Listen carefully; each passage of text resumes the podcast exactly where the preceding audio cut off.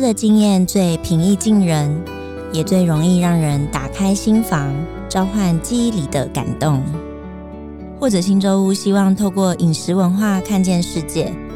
并与新竹在地文化串联，诚挚邀请您走访新竹旧城，领略新竹第一间百货公司的风华。联合开帕，独享时光。我是主持人李成宇。西元一九三四年，昭和九年，新竹东门市场附近开了新竹第一间百货公司——新洲屋。九十年后，历经三年整修，新洲屋要用饮食来开启新的一页。为什么是饮食？今天节目就邀请到或者新洲屋的主理人沈婷如来帮我们导览一下这个跨越将近一个世纪的建筑空间，它的前世。与今生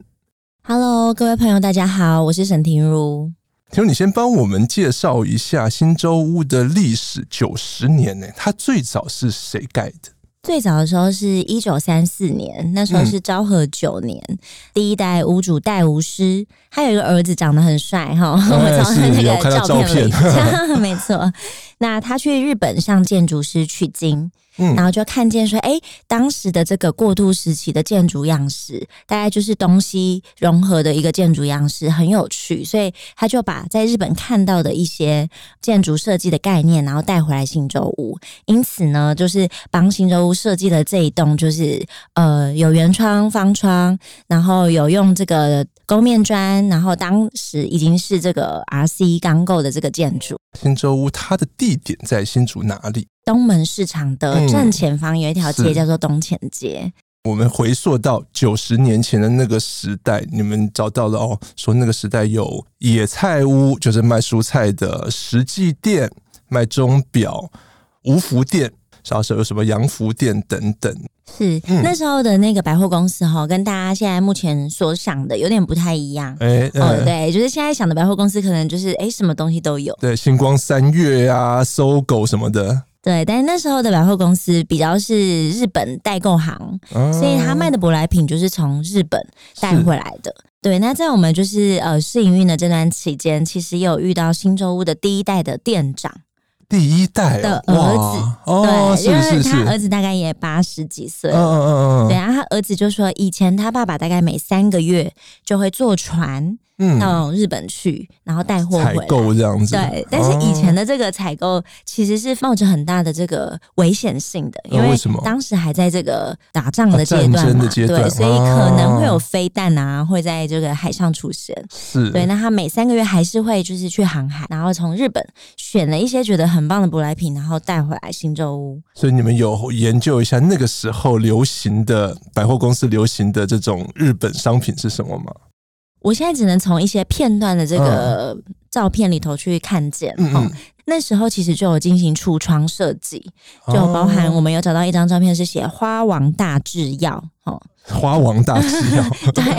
花王的这个品牌大家都知道，嗯、所以可以想见那时候的第一代的这个花王已经有进到新洲屋哦，是。然后我还有看到一些有点类似我们现在在日本旅行的时候会在地下街看到他们有那种大酒桶、嗯、哦，清酒的酿酒的那个，对，嗯嗯对。那我有看到好几个这样子的，嗯，大酒桶是有陈列在就是橱窗是。的照片里头的，嗯、对。然后再来就是也有看到一些帽子。帽子对衣服，可见那时候其实应该也还是卖的东西是呃蛮杂的，就是比较百货公司。对，你们还有去回顾了一下那时候的所谓的橱窗比赛，对不对？对，因为我们那时候建物调查团队还有在《日日新报》上面找到一则，啊、是哦，就是我们拿得到橱窗比赛第二名。嗯，对，那时候的新竹州其实是包含了桃园、新竹跟苗栗，所以他们那时候就是有办一个新竹州的这个橱窗比赛，然后我们就得到第二名。嗯、是啊、哦，所以是桃竹苗区的冠军这样子，亚军亚军亚亚军亚军，对对对对对对对，是。还有那时候还有哎，资生堂。卖化妆品的专柜的，对，这个是第二代屋主，就是升龙百货时期。嗯嗯嗯，那因为在一九七四年的时候，其实呃，新洲屋他就转手给第二任屋主韦炯仪先生。是，那这韦炯仪先生他在城隍庙附近开了不止一间百货公司。对，还有另外一间是深进百货。对，那我们新洲屋的这个位置所在的是深隆百货。哦，是是深字头，这样上面一个日，下面一个对，旭日东升，旭日东升的升。对，然后呃，龙就是那个龙的传人的龙。对，然后呃，这间生龙百货呢，我们就发现那时候的照片里头，就是有第一代的这个专柜，然后是资生堂。嗯嗯嗯对，然后他们那当时已经有做这种克制纪念品，例如说，我有找到这个啤酒杯，像桶状的那一种啤酒杯。我们现在看新洲屋的建筑，其实你那天有带我们参观了整栋的这样的一个空间，你跟我们讲了很多那个时候的故事，那个时候的生活，有时听了就觉得说，哎，那个时候的生活其实也蛮愉快，或者是蛮惬意的。你说。楼上有一个阳台，对不对？然后那个时候，大家还可以在阳台上面办舞会，这件事听起来就很浪漫。那是个什么样的场景？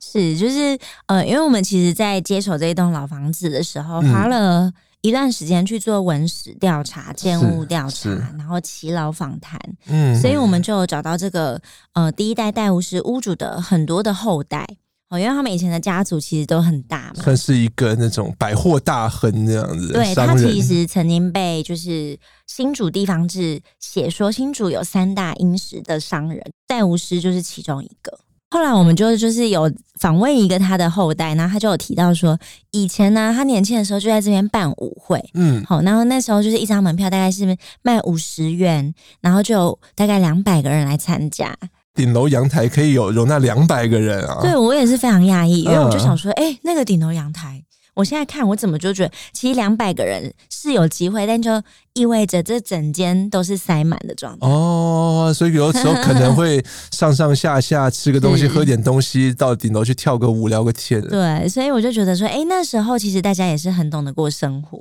嗯，而且那个时候的所谓我们对于百货公司的想象，可能跟真的跟像刚刚婷如讲到的一样，我们现在去逛百货公司的那种感觉不一样。我们可以去上面办舞会、跳舞啊，甚至有一个我觉得很雅致的地方。嗯，它是一个等于说有点像书房这样子，看出去有一个小水池。觉得戴武士，我觉得他是一个很懂得过生活的人。因为我们在整理三楼的空间的时候呢，就是其实原本三楼我们没有发现有一个拱形的门在室内，嗯嗯嗯，是。通常拱形门都是它会坐在一个过道，就是你要去分隔两个空间的时候，你会做可能做一个拱形的门这样子。那是那个时代很流行的这种设计。那后来我们是就是拆开非常多的这个表层的这个装修，然后打开来之后发现说，哈，这里竟然有一个拱形门。哦，对，然后所以它那时候的空间呢，不仅它呃书房里头有一个拱形门，打开这个窗景之后，还有一个户外的半月池，一体的设计感。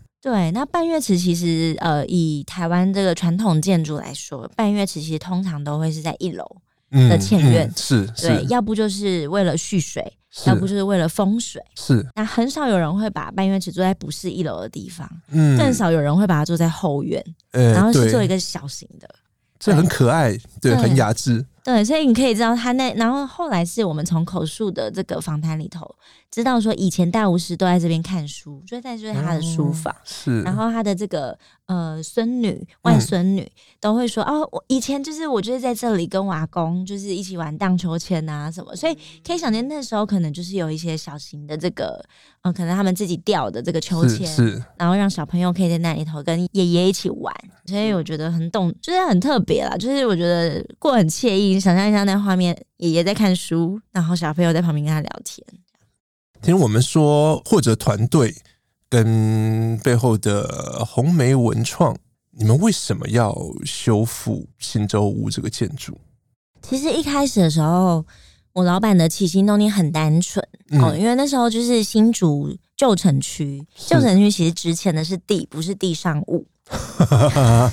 是现在来看的话，对，所以呢，呃，这个地上物很容易就会建商买了地，就把地上物给拆了，嗯、然后他就可以盖一栋很高的房子。所以新洲屋这栋建筑也不算是一个指定的古迹或什么。对，它虽然就是呃，可能是有它一定的时代意义，然后它可能有接近历史建筑的价值，是，但是它其实是我们就是老板买下来的这个私有的老房子，嗯，这样。那他当时买的时候，只是因为太多的这个老房子，可能一瞬间就被拆掉了。事实上，我去或者工作大概第二周，嗯，我我做的一个工作就是跟他一起去看旁边一间被拆的老房子，然后呢，把那些老房子的木材请工班把它载走。啊？为什么？因为他就觉得那些老房子的木材就是是这么好，然后他拆掉之后，其实呃这些公班蛋就是会把它可能就把它丢掉嘛。是不确定是谁要拆这个房子，但这样子以前的这些东西可能就消失了。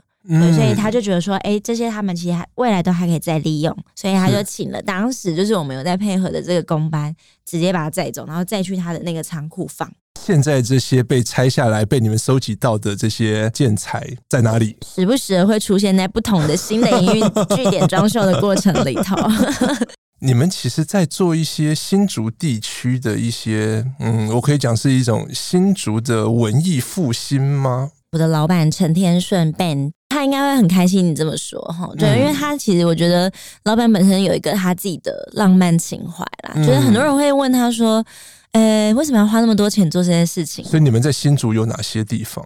我们在新竹现在有好几个据点，那第一个是二零一七年的时候开在竹北新瓦屋的或者书店，书店对，然后楼上有一间餐厅。或者蔬食是，后来呢？二零一九年又在大同路跟那个中央路的交叉路口哦，其实也在或者新中屋，大概走路五分钟左右的这个距离，嗯、就是买下了一个金菊美发，它其实也是六十年左右的老房子，是六七十年，然后把它改成就是或者工艺橱窗，然后全栋都是在做工艺品。好，就是有公益选品、公益策展，然后跟公益的，就是以公益器皿当做是呃下午茶，哦，就是用这样的方式。那后来呢，又在同一条大同路上面买了，就是三联栋的法拍屋，就是做或者风旅或者咖啡，嗯、是一个旅宿、旅宿跟咖啡店。中间当然有一个阶段是我们有进驻，就是新竹市政府的这个国民戏院，以前的国民戏院，后来影像博物馆，后来就把它收起来了，就或者光合子，最后就是最近期开的，当然就是或者新洲屋。对，所以你们想透过这一连串书店啊、旅宿啊、咖啡呀、啊，或者是说好我们的。或者新洲屋，等一下我们可能来可以来介绍一下它的一些使命或者是功能。你们想要在新竹这边塑造出一个什么样的感觉，或推动一个什么样你们的理想？就是老板一直很想要推一个，就是呃新新竹人啦，哈、嗯，就是说新竹其实很多移居人口是非常年轻的城市，科技新贵，对，就而且大家都生小孩哦，大家现在都是少子化嘛，新竹竹北都在盖学校，对，果然这个生小孩养小孩的成本是需要高薪才负担得起的，没错，所以大家的这个人生规划都是走在很前面的哈，嗯、可能三十岁有车有房有孩子这样子。好，那但是这一些呃移居来的人，或者是说在新竹的这些工作者生活的人，他们有没有对于这个地方有一个新的连连接？可能是情感的连接，是可能是认同，可能是生活方式的选择。所以其实这个多一个选择，其实是我们一直在做的事情。即便是就是在或者新洲，我自己在就是做这一间店的筹备过程里头，其实我自己就是新主人嘛。然后我三年半之前回到新竹，然后开始在或者工作过生活，观察我周边的人的生活形态，就会发现，哎、嗯欸，新主人的生活形态确实是有他的那个一致性。一致性是什么？这个让我们不是新竹人，我们很好奇。上班，嗯，下班。好，哎、欸，我台北人，我也是啊。上 班下班好，但是台北可能有其他的选择嘛。下班之后，哎、欸，可能跟朋友聚个餐啊，哦、对不对？是。但是因为新主长期可能大家工作压力很大，或者是生活习惯，上班下班之后的第三场所。第三选择，像呃，每个城市都要有一个咖啡馆，是因为咖啡馆是一个很好的第三空间。是，我不在咖啡馆，就在去咖啡馆的路上，这样。对我，我个人非常喜欢这一句话，因为我就是非常信奉人需要第三空间。是是，这个第三空间呢，其实我觉得可以用空间去诠释，也可以用第三选择去诠释。某种程度，你们会希望新洲屋在现在的新竹扮演这样的一个地点角色？没错。好，那我们刚刚从最早的新洲屋谈到了后来的升龙百货之后呢，到你们接手之前，它的历史又是什么？在我们接手之前呢，升龙百货它就租赁给这个母幼品牌哈，很有名的丽婴房。嗯、是哦，是这个丽婴房呢，就是它在这边，就是最后是结束在大概一九九九年左右，就到一九九九年。嗯，对，所以在我们进入之前，其实有二十二十多年，嗯，这房子是没有任何人。进去也没有任何人在里头哦，所以你们要花将近三年的时间把它重整，然后设计成你们想象的这个样貌。对，其实就是做老屋的过程，就是比我想象中的还要漫长很多。嗯，因为它有太多是我们在规划阶段没办法想进去的这个细节。好，例如说我们可能要打开来基坑，然后才发现，哎，基坑底下在漏水。哎，漏水从隔壁人家的后院的人家，然后漏到这边来。哇，这也是个大工程，要把它恢复。嗯，对。然后中间，因为我们就是也有呃，经过一些图面上面的审查，给文化部的审查，嗯嗯嗯，因为我们有请一小笔，就是文化部的这个钱，那也是花了蛮长的时间的。对，然后再来的话，就是呃，我们有经过很多是营运跟商空这边的讨论。哦，因为我们在呃很早期的时候，其实我觉得新洲有一点很幸运，现在看到很多老房子，它可能修的时候是还没有想好营运机能的，所以可能是房子修好了。我修完了一个老房子，营运团队才进驻。对，这会有一个很大的觉得算是缺点嘛，就是会有一个状况，就是说，哎，可能它空间使用上面没有那么符合营运的机能，嗯、是是，对，那就变成营运团队会觉得，哎，有些地方可能卡卡卡的，对，所以就不太容易这样子。是那但新都幸运的点是我们修跟营运跟新的商空设计是同时的。哦，你们先想好你们要怎么用了，然后照你们的这样的想象去修它。对。然后修复团队呢，他当然有修复团队主张，因为修复团队一定会希望所有有价值的东西都要把它保留下来，修旧如旧这样。对，然后呃，因商空的团队一定是觉得说，我要做出最有魅力的商空空间，嗯，这样才有这个商业的价值、商业的效果。对，那营运团队要的一定是我要做出一个对我营运来说最有利跟最好使用的一个空间。好，这个有利当然包含说，客人要觉得是舒服的，是。我们的工作者要觉得是好操作的，是。对，所以在这三个之间呢，就会有拿到一个平衡。最后谁吵赢了？最后其实都不用吵，欸，嗯，欸、真的，啊，因为就是我觉得这些事情其实某个程度上，我们这两个就是不管是修复的团队或商空的团队，嗯，他们其实商空团队其实也珍惜老的东西，是，然后修复团队其实也觉得不用一味的就是修旧如旧，也可以有一些是新的部分。嗯，对，所以最后其实就是大家一起讨论的时候，当然最终拍案的还是营运端到底要做什么样子的选择，最后还是你说了算，这样 就是讨论出来的啦。就是我跟老板就是还是会再讨论一下。嗯，所以在整个过程里面，你觉得最困难的部分是什么？我觉得最困难的部分是中间在这个监工时期。嗯，监工时期因为就有各种老屋的状况嘛，有时候是水的问题，有时候电的问题，是有时候瓦斯的问题，对，就是各种能源危机全部都一次来。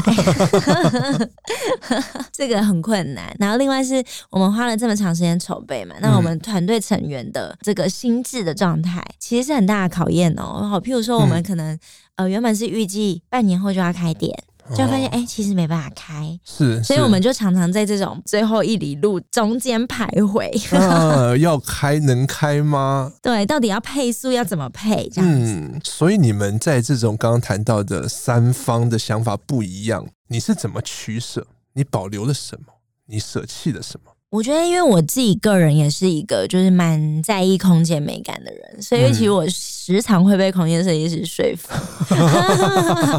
那那你 同事不会告诉你说，以后我们营运起来不顺手啊，不好操作啊？会会，所以我通常这时候就会去跟设计师讲说，可是我同事觉得呢，那个高脚椅啊这样子的话，客人真的不太好坐，我们有没有更好的方法？嗯，但是我觉得高脚椅就是也很好看。好，设计师可能就会帮我想一个方法，就是说，那不然的话，我们就是呃，在那个就是这个衣角的地方加，就是譬如说防滑的这个纸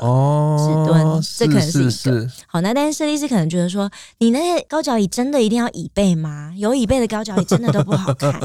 好，这个我可能就是也是会当中拿一个平衡嘛。我就是思考了一下，之后说真的需要椅背，因为同事们都希望换成不是高脚椅，我已经就是好不容易说服他、嗯、妥协了，这样对，所以这个拜托你帮我找有椅背但是好看的。所以这个是实际上面的实作面的挣扎的地方。那另外我知道。因为你刚刚讲说，其实有二十多年的时间，它其实是空置在那边的。然后，因为我这次去看了你们的，把地板、地砖复原的非常漂亮。你说你拆掉了四层的塑胶地板，然后发现了找到了这个很漂亮的地砖。对，这个我自己是觉得，在它的这个拆的过程里头，好像是在拆那个健达出奇蛋哈，永远不知道吃到的是什么。对，就是因为前面的时候。其实没有人可以知道它拆出来之后会是什么样子，嗯，所以它中间有时候一拆，发现说啊什么，它原始面是这样的时候，我们都会觉得很惊喜，嗯嗯嗯，对。那这个这个地砖，因为地砖本来就是很很破嘛，然后所以他们在踢一层一层的时候，其实我本来是觉得最后一层应该就也就是一个差不多破的这个瓷砖或或者是水泥面，然后最后我们可能就是用硬化水泥，或者是重新铺瓷砖，就把它盖掉，就是把它盖掉，然后重新来好。但是我们就发现越掀越掀，我就发现哦，这个我觉得其实也跟台湾的美学很类似。如果我们去看，譬如说清代的这个盖的三合院，或者是说日治时期盖的，就是混合了日洋风格的这一些和洋建筑，对和洋建筑，你都会发现其实它还是保有一个它的当代风格，就在它的当代风格里头的美感。因为我们的时代也变快速了，嗯，所以大量生产之下，就有更多便宜快速的建材。是是是。那所以越踢，我就发现每一层都是越来越好。嗯。所以最上面那一层其实是最不好的，好，越 越踢越好。踢到最后发现，哇，这个磨石子地砖其实非常的漂亮，只是上面有一些残胶。嗯。所以我们那时候就在考虑是是不是就是先洗洗看，如果我们可以洗出一个。比较完整状态，即使它有部分破损，嗯，那也没关系，我们还是可以继续使用。对，所以后来我们是请了，就是熊本老屋他们去请了这个有喜社创的团队，嗯，是做工的人林立奇带的团队，哦，是对，然后他们就用强力高压水柱去喷了两三次。我们都很希望在追求这个进步，然后科技，然后时代不断的在往前走。我们的材质，我们使用的物料等等哦，很漂亮的、好用的、好洗的塑胶地板啊，或者是怎么样，呃，耐用啊，但是。往往到后来，我们反而是最能够欣赏，或者是觉得说最好的，反而是我们先掉那几层所谓各个时代的进步建材之后留下来的磨石子地。对，嗯，很有趣。我之前就是呃有听过有一个人，他就分享的这个文化跟世代的这个观点，他说通常都是会隔一代。好，例如说我们这一代会欣赏的，可能不是我们上一代的美学，可能是上上上上代。对，所以它会有一个循环。所以其实后几代说不定会欣赏这个塑胶地板，也不一定。我们看看，就是在下一代的这个会不会欣赏一下？啊，是这个是在二楼的空间是一个磨石子地板，你们在三楼的空间，我觉得有各种的花砖也很漂亮，你们是怎么保存的？三楼其实我觉得三楼也是很神秘哈，因为那时候、嗯、呃，我刚开始就是到公司的时候，公司那时候还有空间设计部，哦、然后同事就跟我讲说：“我跟你说，你不要一个人就是去新洲三楼，要小心一点。嗯”好，好，这个这个就很荒废在那边二十多年，对，很神秘嘛，对不对？嗯、但是但然没办法，因为也不可能我永远都要跟同事说：“哎、欸，你陪我去一下。”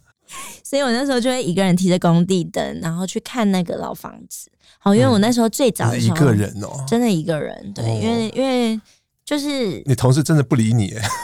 因为我们的工作不同，这样子。对，然后所以我就一个人在那边看，然后我就在那边整理东西。所以我一开始去的三楼其实是非常暗的一个空间，那因为它的那个轻隔间全部都还在。哦，对，是，所以那时候就觉得，哎、欸，三楼就黑黑的，好，好像没有很可怕啦。嗯、可是就是，是呃，东西很多。那后来呢，我们就是把三楼的这些轻隔间全部打掉。打掉之后呢，设计师又决定，就是后面的商工设计师决定要在三楼开一个天井。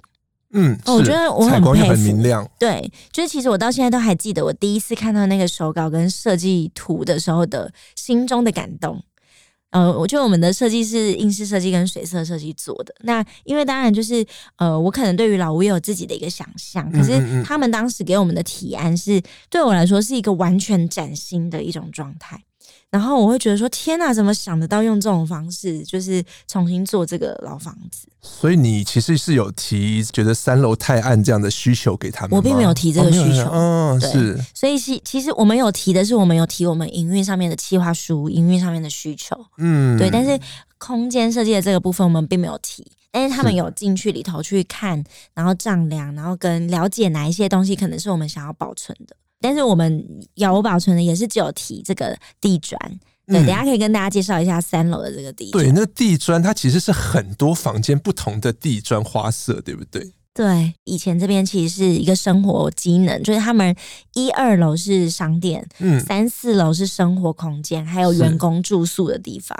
所以阿公才能带这个孙女在那个书房那边荡秋千，这样。对，所以呃那时候呢，这个呃每一个房间他就有挑一个他们这个房间的地砖。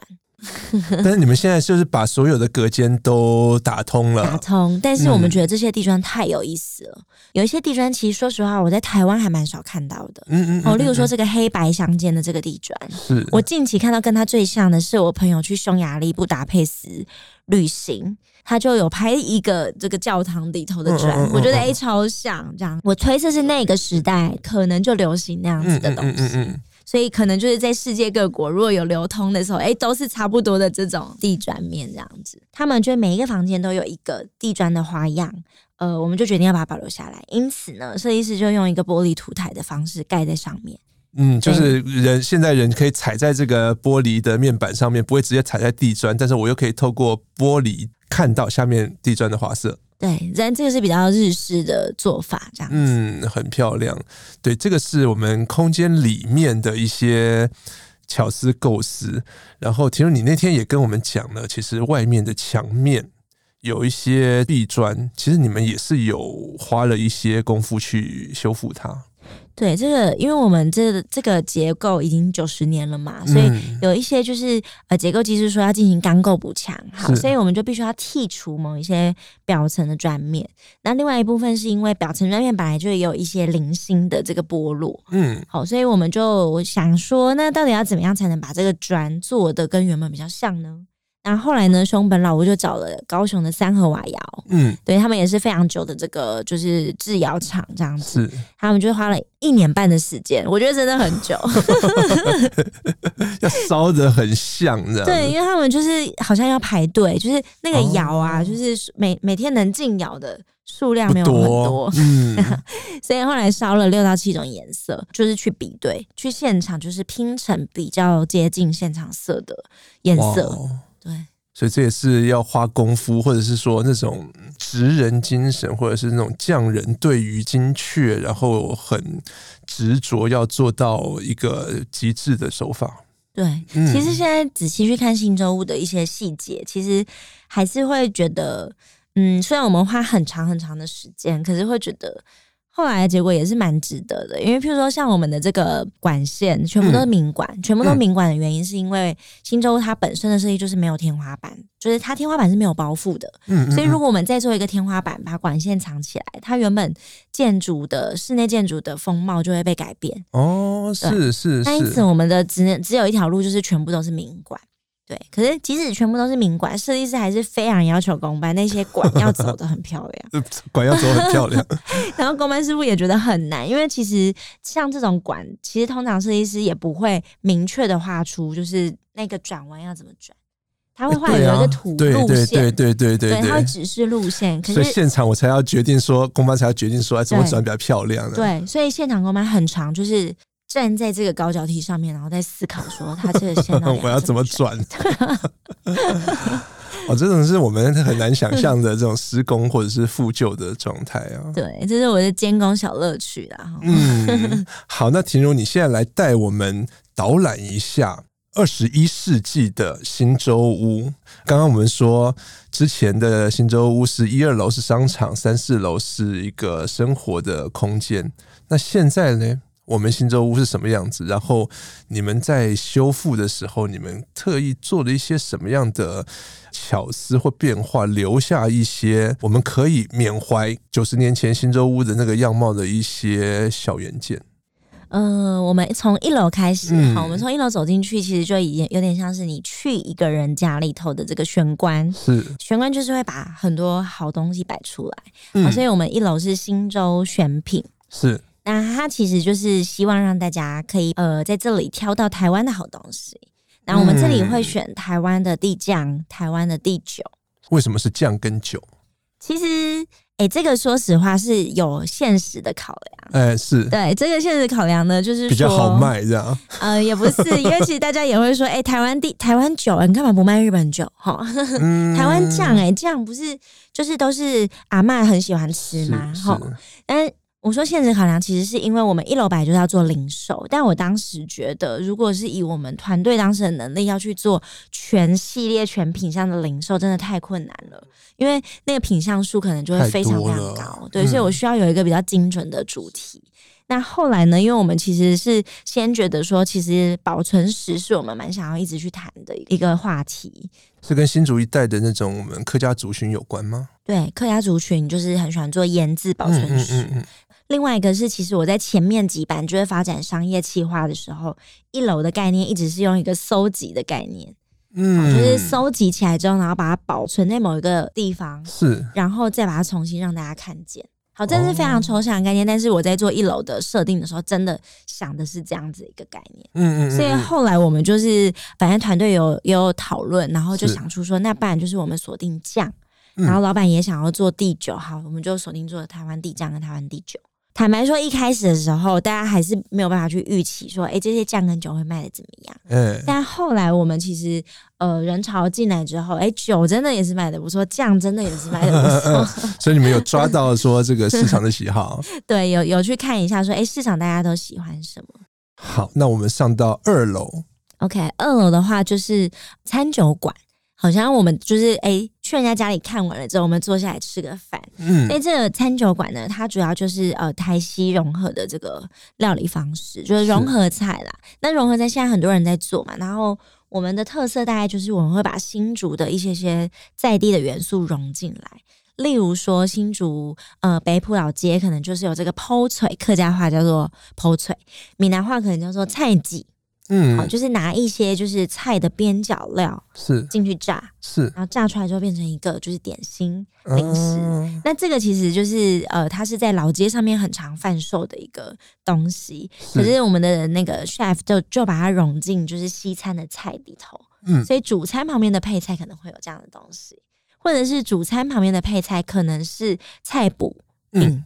然后就会把菜脯跟糖霜放在一起，然后拿去烤。所以那个脆片上面，你可能就会吃到你很熟悉的这个菜补味，可是你吃进去的是一个薄饼，转化大概就是用一点轻巧的方式，然后不是那种太文以载道的形式，因为我觉得大家吃东西其实没有办法听那么多，就是。听那么多细节，所以我们二楼其实是希望说，你如果就是哎，在买东西之余，还想要坐下来吃东西，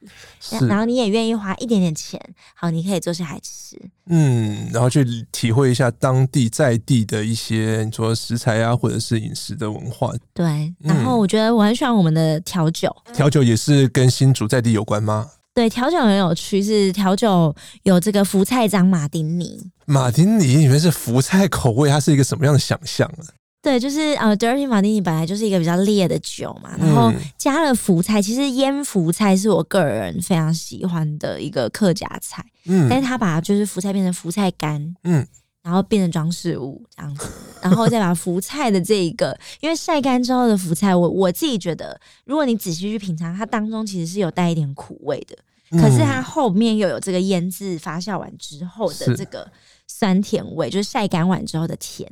所以这这两个刚好又跟 Dirty Martini 就是可以，我觉得某个程度是让它的那个味觉有更丰富的层次。可能鸡尾酒插上面原本插的是橄榄，然后现在我可能插一球福菜在上面，对，一片这样子，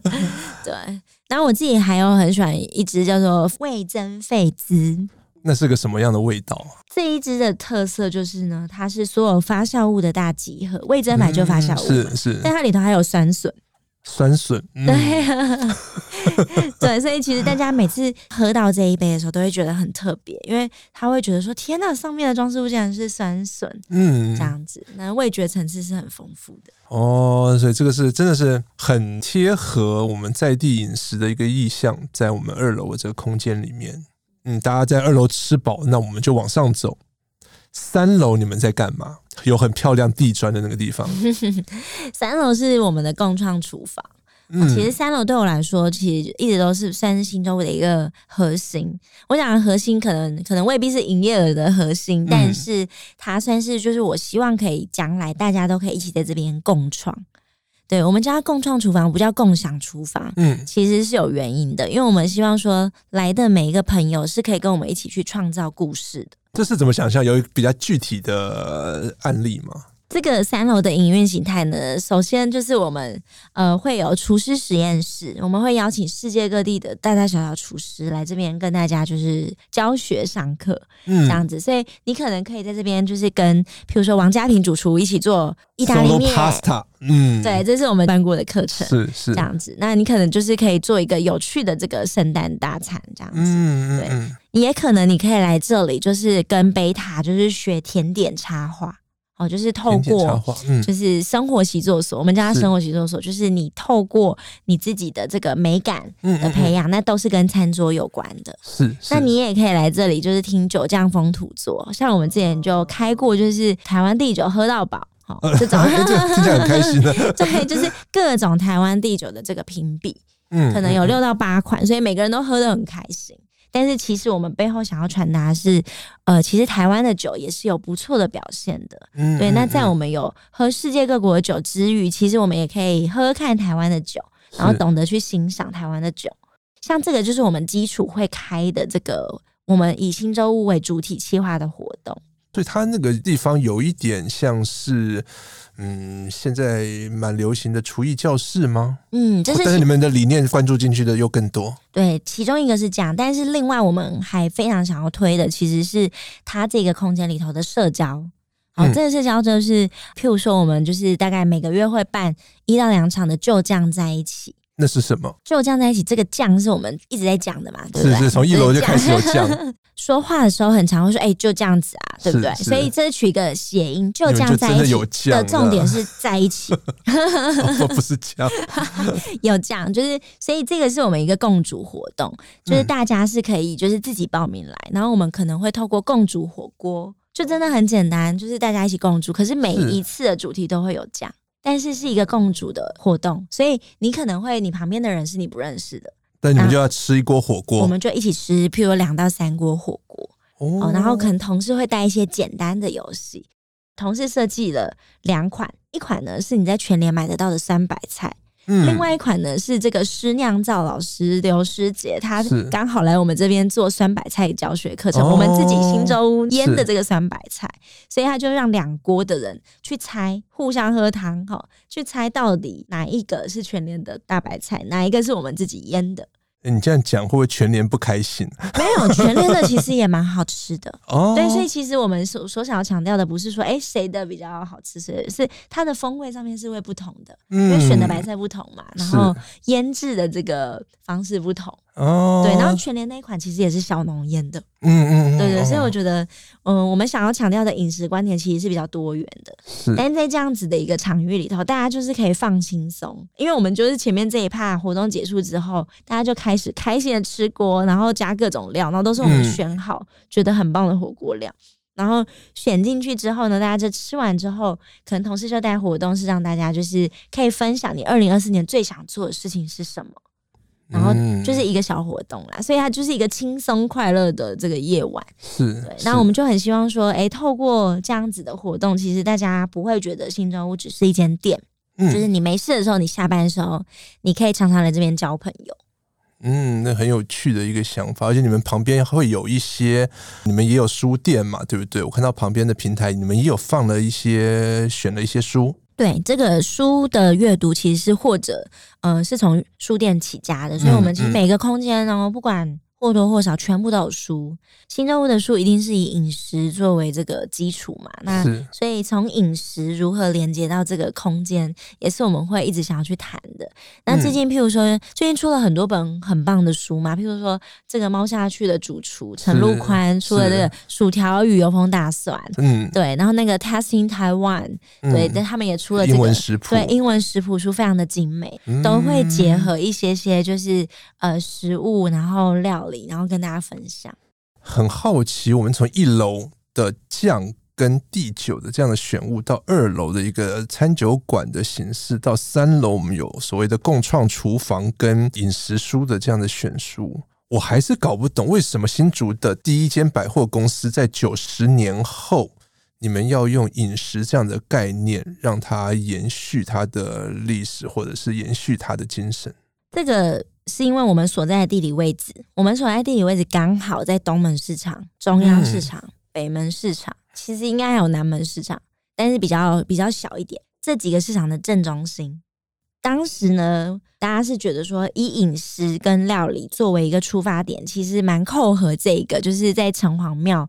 其实城隍庙的很有趣嘛，城隍庙的新竹是这样子，城隍庙在正中间，嗯，东西南北城门围绕着它，是。所以刚刚我提到的，我们是比较偏东门，嗯，但其实旁边的都是围绕着这个城隍庙去进行，是对。所以我们会觉得说，以新洲屋的所在位置，用这个食物跟料理去回应它这个生活，其实是有趣的。这当然是其中一个从过去的脉络里头去找到的，但是实际上以呃，新洲屋这一栋建筑物本身，我会觉得它不管在哪一个时代，它都是当代一个比较时髦的存在。嗯、所以我自己就是在知道说，哦，这一栋其实是要以料理跟那个饮食当做是主体。之后呢，我的那个切点，我会觉得我很希望它是符合当代人的饮食，对当代人的饮食是有兴趣的，所以它其实是从一楼开始呢。我们其实透过饮食来阅读世界，一方面是新主人可以有新的餐饮选择，嗯，对，那另外一方面是我们也可以共同开拓更多的客群是可以走进来的。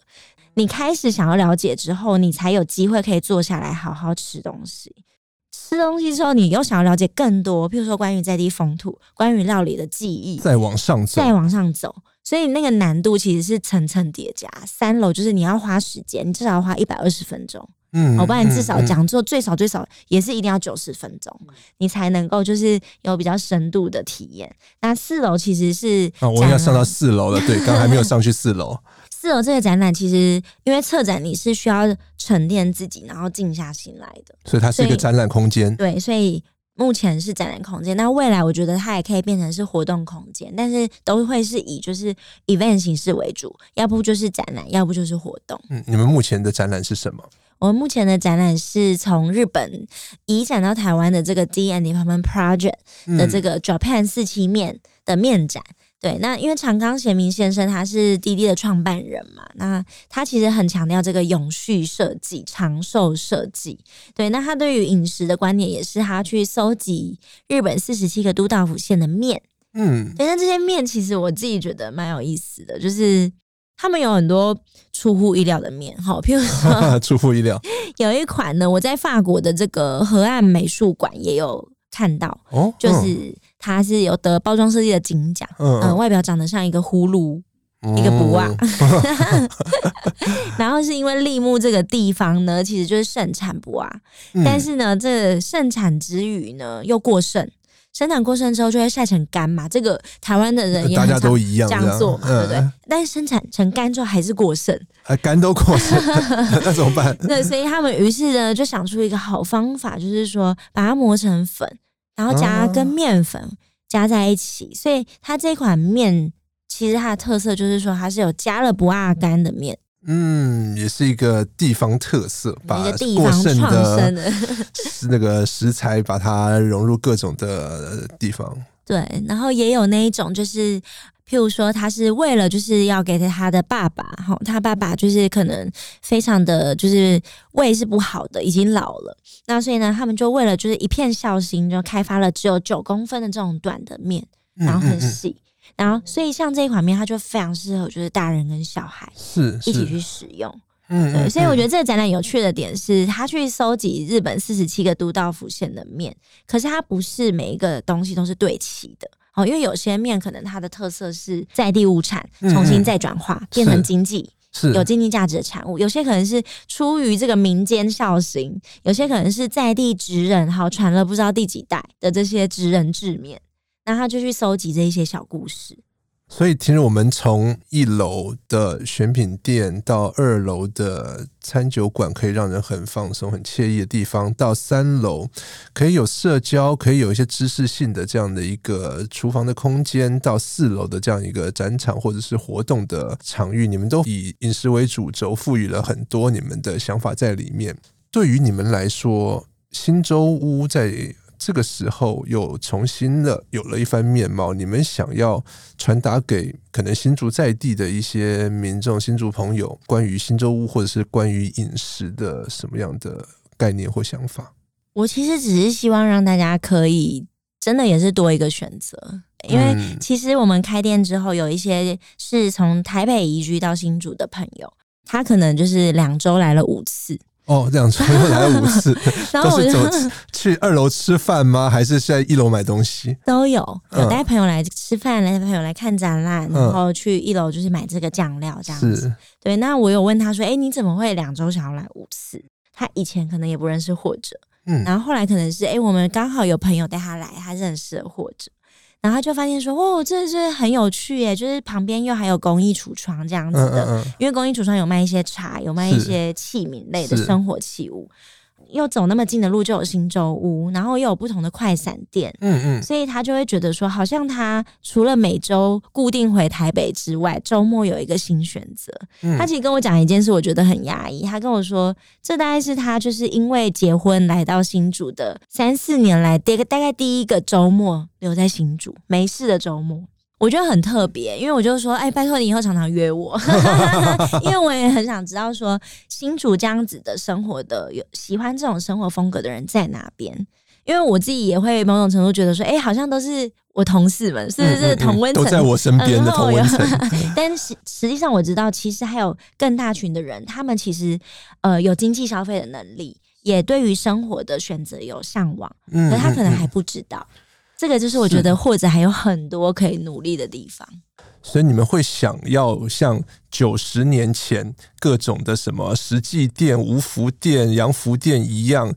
在今天现在的东门市场前面的东前街形成一个啊，有或者啊，有选物店啊，有怎么样的这样的一个新的聚落吗？我觉得这个应该是或者势必就是要继续努力的，因为只有这个街区，它可以逐渐有更多不同种类型的店进来，其实年轻人才会进来嘛，然后它才会变得比较有生命力。在旧城区里面营造新的生命力。对，你可以把九十年前的新洲屋想象成如今的新竹巨城，但是经过岁月的洗礼，新洲屋的原窗、花砖。半月池少了购物消费的喧闹，多了几分思古之幽情。今天谢谢婷如来跟我们聊新竹第一间百货公司新洲屋的历史跟未来，也谢谢听众朋友陪我们到最后。谢谢大家，欢迎大家有机会想要小旅行的时候，可以移动脚步到新竹的旧城区，来一场穿越时空的美食之旅。上网搜寻 VIP 打 UDN 点 com 到联合报数位版。看更多精彩的报道。